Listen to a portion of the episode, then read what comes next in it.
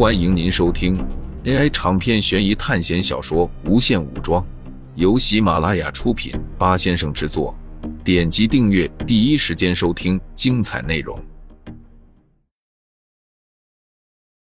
一个笑嘻嘻声音出现在苏哲身后，真是一番绝情的话。从阴影中走出来一个青年，他一头略微长的头发，瓜子脸，皮肤白皙，戴着眼镜，一身休闲服，整个人看起来像个狐狸，比苏哲伪装的笑容更加天然。小妹妹，你别被带坏了呀！这个男生摸着洛心的脸说道。苏哲看着突然冒出来的人，没有说话。我叫孟凡奇，刚才我听到你的话，觉得特别有趣，就停下来想了一下。这个叫做孟凡奇的男人笑着说道：“如果仅仅是作为个人的话，你这番话绝对是适合在这个学校考试中生存下去的。不，可以说已经有些极端了。你不信任任何人，你只相信你自己。我对你能够活下去保持乐观态度。”孟凡奇说道。苏哲依然没有说话。孟凡奇知道这是苏哲在默许着，但是一个人的力量绝对没有两人强。如果你同时面对两个你，那么你有胜利的可能吗？孟凡奇说道。所以，你想说的是，你认为信任和同伴是最重要的？要在这个地方活下去，就得依靠团队吗？苏哲直接从他的话语中听到了他接下来想要说的话。不，并不一定是这样，这得要看你对于死亡的恐惧程度和对待人的原则上了。你同意这个看法吗？孟凡奇说道。你没有否定我的言论，就是需要我同意你的看法吗？苏哲面无表情的说道。你的说法，如果是你坚持的观点。那么没错，但是如果是我坚持的观点，那么就是错误的。任何人坚持的观点如果时刻不变的话，那么这非常愚蠢。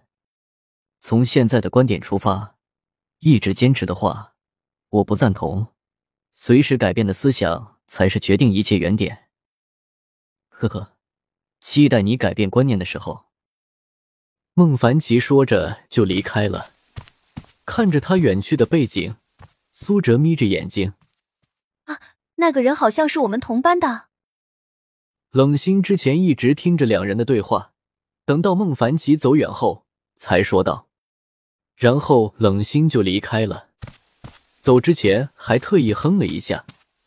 实验体洛星现在脸上表情一直在变化，苏哲特意的观察一下，发现现在的他和之前有些不同了。其实苏哲准备了两套说辞，本来就是矛盾的引发，所以需要思想的冲突。那么两种对等的逻辑之下，实验体洛星的思想会向哪种靠近？可惜另外一套说辞没有机会说出来，就被孟凡奇插手了。不过孟凡奇的观点正好是和苏哲第一种思维方式是冲突的，所以就不用苏哲接下来再说一次了。那么问题来了，一个因为苏哲思维构造出来的纯基因生物，本身没有思维模式的情况下，究竟会产生什么样的世界观？尽管苏哲已经做好失败的准备了，因为这个实验体洛星完全就是生物机器人，不会产生自我思维。但是根据现在的表现来看，至少对于实验体洛星的开发有了一点进步。苏哲看着远处夜色笼罩下的各种陌生建筑，居然还有冷风吹过。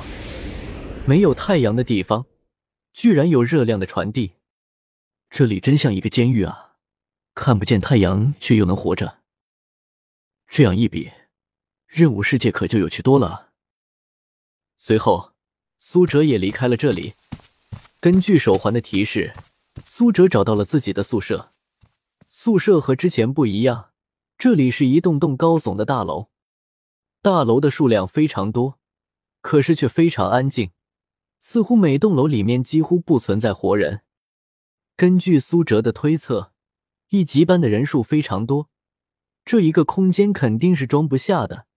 结合居住情况，所以肯定有其他独立起来的一级空间。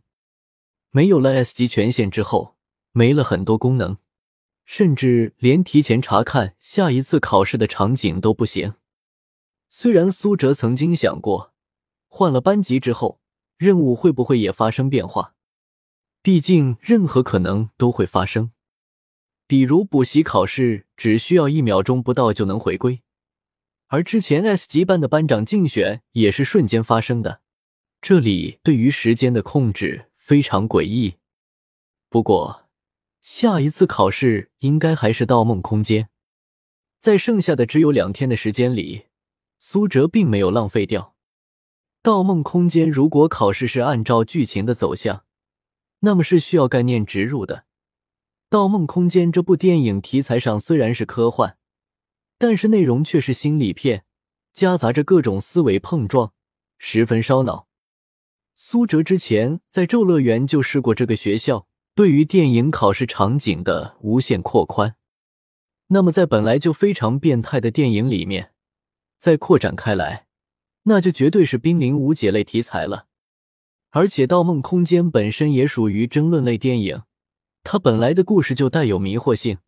这就会让进入考试世界的人被迷惑。制造实验体洛星其实还有一个方面的原因，那就是为接下来的考试做准备。苏哲从来没有试过意念植入，那么在开发洛星的时候使用的意念植入，正好可以用来练手。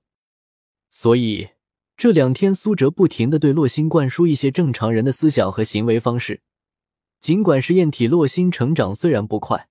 但是慢慢有在进步，现在苏哲手上只有不到两百学分了，根本强化不了什么东西，都用来针对意念植入练习了。在最开始苏哲进入这个房间时，就是那种雪白一片、基本没有装饰的毛坯房，只有一张床，还有基本的卫生间。房间还是挺大的，大概有将近两百平米，地理位置也很好，处在较高楼层。阳光也能照进来，姑且叫做阳光吧。虽然不知道是什么物体在代替太阳的工作，但这些光基本和阳光没有区别。苏哲仔细观察过宿舍里面的污水处理系统，这是很多人都会忽视的地方。这相当于城市循环系统的一个脉络。这些污水和生活垃圾会到什么地方？是谁在处理？